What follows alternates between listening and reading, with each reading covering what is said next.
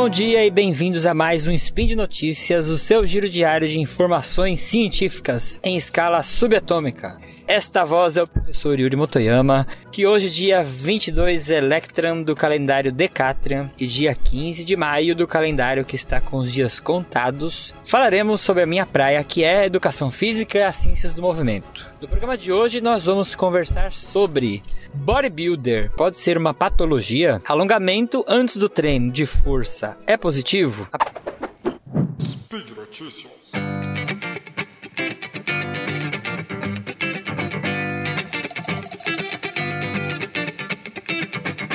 Primeira notícia é um artigo que foi publicado no periódico Biological Psychiatry em novembro de 2017. E ele é muito interessante porque ele levantou uma questão sobre é, o bodybuilding. Se vocês não conhecem bodybuilding, ele é uma considerado uma categoria do fisiculturismo, que são aquelas pessoas que treinam para ficar muito fortes, né? E no bodybuilding a gente tem aí uma das diferenças que eles dizem, né, com relação ao fisiculturismo, é que o bodybuilding existe uma competição onde as pessoas vão competir para ver quem tem o corpo mais simétrico, quem tem uma, vamos dizer assim, uma harmonia daquela musculatura super desenvolvida. E esse artigo que eu estou comentando, ele levantou uma questão importante sobre os perigos envolvidos nesse esporte, que o bodybuilding ele é considerado um esporte, apesar de algumas pessoas questionarem, né, que ele não tem não uma competição que vai avaliar a capacidade física de uma pessoa contra outra, mas de acordo com a rotina de treinamento que eles têm, né, um treinamento intenso, existe uma,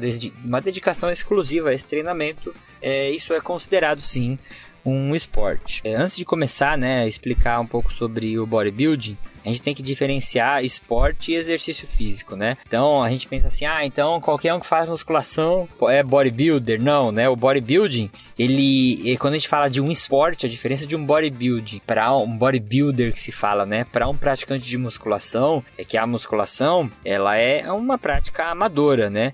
Não existe aí uma competição, não existe uma cobrança, né? Quando a gente fala do bodybuilding, é, como esporte, as pessoas treinam, elas têm que seguir a dieta restrita, tem que ter um treinamento específico, tem que respeitar os intervalos, né? Então é como se fosse um atleta mesmo que praticamente treina e descansa, e esse é o trabalho, entre aspas, dele. Para quem não conhece, né, um dos problemas que a gente tem com o bodybuilding, um grande problema é a utilização de drogas, que são aquelas substâncias, substâncias ergogênicas, né, que eles usam que são os famosos esteroides anabolizantes. Então, para vocês terem uma ideia, 5% dos homens e 2% das mulheres que praticam esse, normalmente a musculação, né, acabam tendo usando esses recursos ergogênicos que a gente fala, que quando a gente vai olhar para a população de bodybuilding, já aumenta isso de 38% a 86%. Então a gente está falando, às vezes, até mais da metade dos atletas de bodybuilding já usam esses recursos ergogênicos. E aí, quais são os problemas relacionados a esses esteroides anabolizantes, né? Esses recursos. Tem muitos casos na literatura, né, que mostram mudança na libido, redução do volume dos testículos,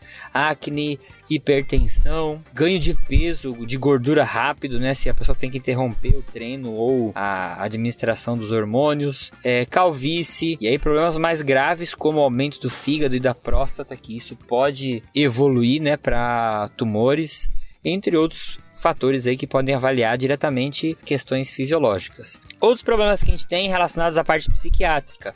A gente tem mudanças de humor, agressão, né? Porque esses, esses hormônios que a pessoa toma, né? Eles vão mexer com a agressividade da pessoa. Então, até casos de violência doméstica, psicose e até suicídio, tem uma taxa aí também aumentada de suicídio entre bodybuilders. Isso eu também fiquei surpreso quando eu fui ler o artigo é, relacionado a essa alteração hormonal excessiva. Só para título de curiosidade, né? Quando a gente tá falando de usar hormônios para alterações estéticas, imagina assim, muitas vezes eles tomam de 50 a 100 vezes a dose de hormônio que terapêutica, né? Profilática. Então, por exemplo, esses hormônios que uma pessoa que tem uma queimadura de terceiro grau tomaria aí testosterona para ajudar na recuperação do tecido que ela perdeu na queimadura, eles vão pegar esse mesmo medicamento, essa mesma droga e tomar aí em doses, é, mega doses que se fala, né? Que são doses muito maiores que a dose oferecida pelo tratamento. Imagina que é quase igual quando você toma uma dipirona para diminuir a dor de cabeça e faz de conta que a dipirona aumentasse a, a capacidade física da pessoa, uma pessoa tomasse 100 comprimidos de hipnose de uma vez só. Então precisa ver a gravidade da utilização desses recursos. Atualmente, né, o bodybuilding, né, vamos chamar de fisiculturismo aí para ficar mais fácil. É, em termos psicopatológicos, ele está relacionado a vício em exercício, que é um tipo de vício, uma, um problema de transtorno de imagem que se chama desordem dismórfica corporal, ou ela mais específica, né, desordem dismórfica muscular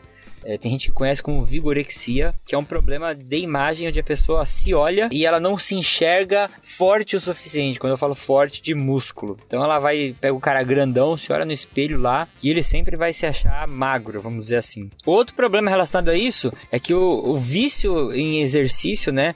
Esse vício aumentado, ele pode apresentar problemas sociais, vamos dizer assim, problemas familiares, né? Então a pessoa às vezes ela pode negligenciar família, amigos, carreira, né, e saúde é, em aspectos gerais, porque ela só pensa em exercício, ela só quer se dedicar a essa questão aí. E aí como que foi a pesquisa?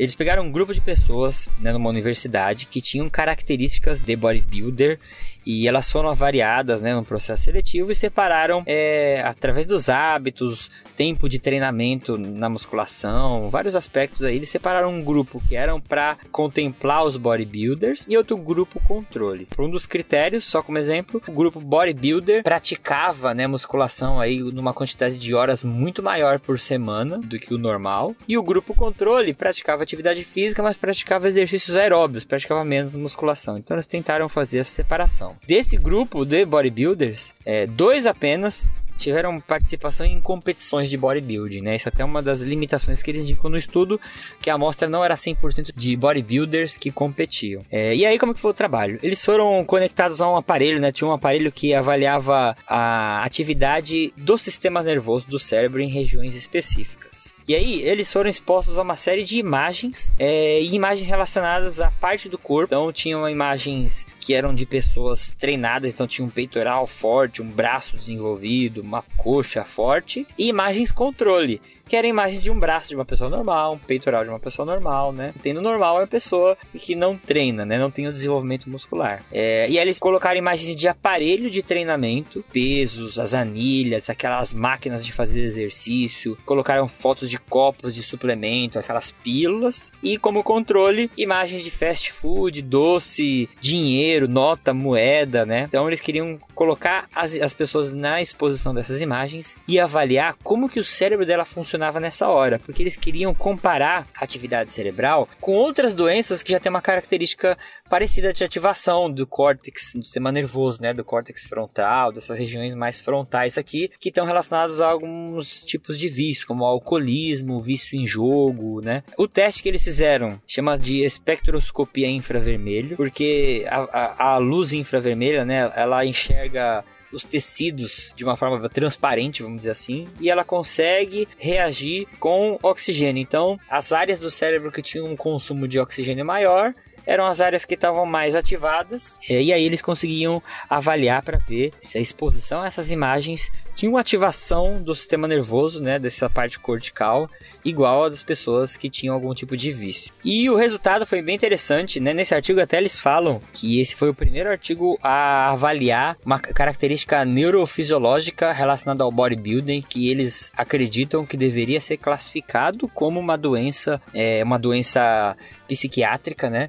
Só que aí eles falam bodybuilding excessivo, que não, é, não são todas as pessoas, né, que participam desse esporte que poderiam ser classificados nessa doença existiam alguns critérios aí que eles chamam de bodybuilding excessivo, que está relacionado a esses problemas que eu comentei no começo. E aí, comparando os grupos bodybuilding e controle, eles viram que tinha uma ativação muito grande quando expostos a fotos dos corpos treinados, né, hipertrofiados, em regiões corticais relacionadas a movimento. É mais ou menos como que isso seria interpretado. É como se você fosse imaginar quando você, por exemplo, uma pessoa que pedala, uma pessoa que faz alguma atividade física e você expõe a pessoa uma imagem de uma bicicleta, vamos imaginar o pedal com a bicicleta, a pessoa que está envolvida com aquilo, ela tem uma ativação dessa área cortical, né, dos movimentos, como se ela estivesse se imaginando de maneira muito rápida, praticando aquele movimento. Então, é, quando aquela imagem te afeta de alguma forma, você tem uma ativação maior essas áreas relacionadas ao córtex, né, que está relacionado ao movimento. Outro tipo de avaliação que eles fizeram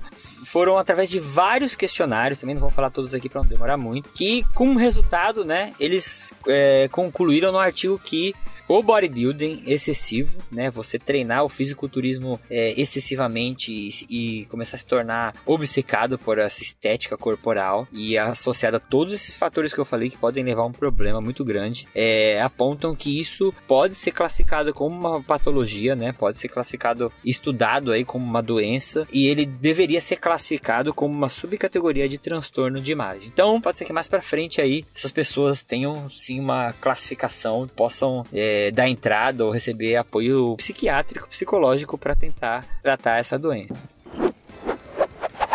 Próxima notícia. É, vocês repararam que todo mundo, quando tá na sala da musculação, vai começar o treino, a maior parte das pessoas faz um alongamentozinho antes de começar o treino. Aí vai lá fazer um treinamento de membro superior, aí ele segura no aparelho, dá uma esticadinha para um lado, dá aquela espreguiçadinha para cima, para direita, para esquerda, puxa a mãozinha lá para trás da cabeça, né? E aí, será que isso aí ajuda ou atrapalha? E aí eu vou mostrar aqui para vocês um artigo, né, que ele ele avaliou o efeito do alongamento feito antes da prática de um treinamento de força. Então presta bem atenção nisso para vocês não falarem que eu tô falando que alongamento atrapalha tudo, né?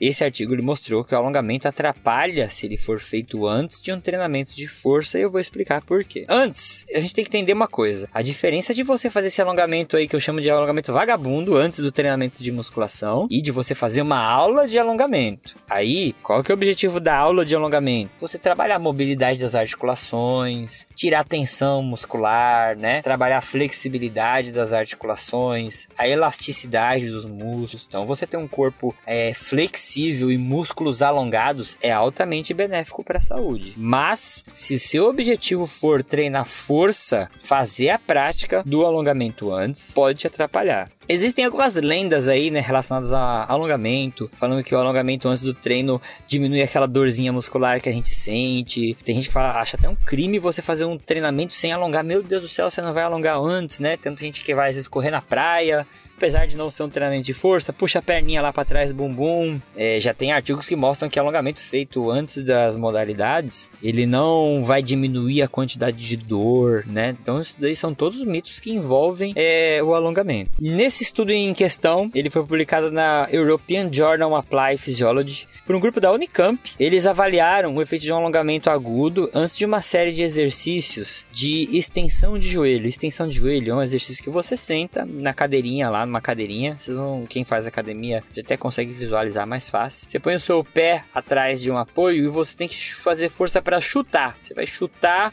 uma barrinha e essa barrinha tá é, relacionada lá com os pezinhos e você vai fazer força para esticar o seu joelho. E aí o que eles fizeram? Eles pegaram ultrassom para avaliar a musculatura, né? A musculatura da coxa. Fizeram 10 semanas de treinamento de extensão de joelho, duas vezes por semana treinamento era quatro séries até a pessoa cansar com 80% do peso máximo que ela conseguia fazer. Aí, uma perna fazia, né, é, a série e a outra perna fazia a série depois de ter feito duas tentativas alongando a perna, aquele alongamentozinho que puxa o pé lá para trás do bumbum, 25 segundos cada tentativa. Então, uma perna foi o experimento e a outra perna foi o controle. A perna que fez o experimento fez duas séries de alongamento antes do treino e a perna que fez o controle é, não fez o alongamento. E aí, quais foram os efeitos desse alongamento aí? O treinamento de força, quando ele, a musculação, né, quando ela foi feito sem alongamento, eles conseguiram fazer mais repetições. Então, o alongamento atrapalhou na resistência muscular. Eles fizeram 17% mais repetições. O tamanho do músculo, que eles falam a secção transversa né, o tamanho da musculatura no grupo que foi sem alongamento também foi maior, 12% é, de aumento na massa muscular contra 7% só do grupo que fez a musculação depois de ter feito o alongamento, só para esse músculo da coxa. O alongamento ele teve efeito positivo na flexibilidade da articulação do, do joelho. Aí uma das explicações, né, fisiológicas, sem entrar muito nesse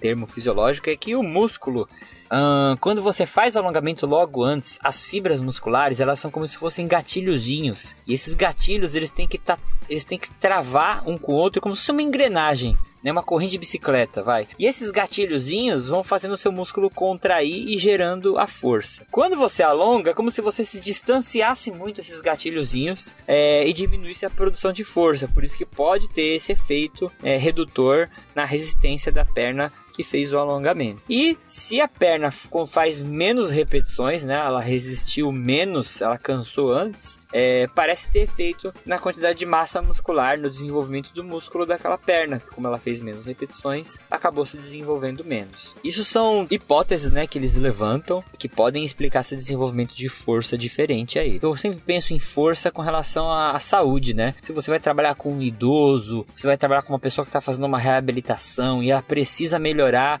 aumentar a massa muscular, ela precisa é, melhorar aspectos de resistência muscular, não alongue antes. months. Aí, quando que eu alongo, Yuri? Alonga depois, né? Que aí depois do treinamento não tem problema de ter essa interferência. E alongar, né? Não vou falar de alongamento aqui, não vou entrar em alongamento, mas é, se você quer alongar e melhorar sua flexibilidade, faça uma aula de alongamento, né? Não vai fazer 3 minutos de alongamento antes de um exercício e achar que esses 3 minutos são benéficos. Uma aula de alongamento é uma aula estruturada, né? De 20, 40 minutos de aula. E aí sim você vai estar trabalhando todas essas capacidades é, físicas aí relacionadas à flexibilidade de alongamento, certo? Então, por hoje é só. Lembrando que todos os links dos artigos que eu comentei aqui, os dois artigos, estão no post. Deixe seu comentário, seu elogio, sua crítica, sua série de alongamento favorita. E lembrando que esse podcast só é possível acontecer por conta do seu apoio no patronato do SciCast, tanto no Patreon quanto no Padrim. Um abração e até a próxima!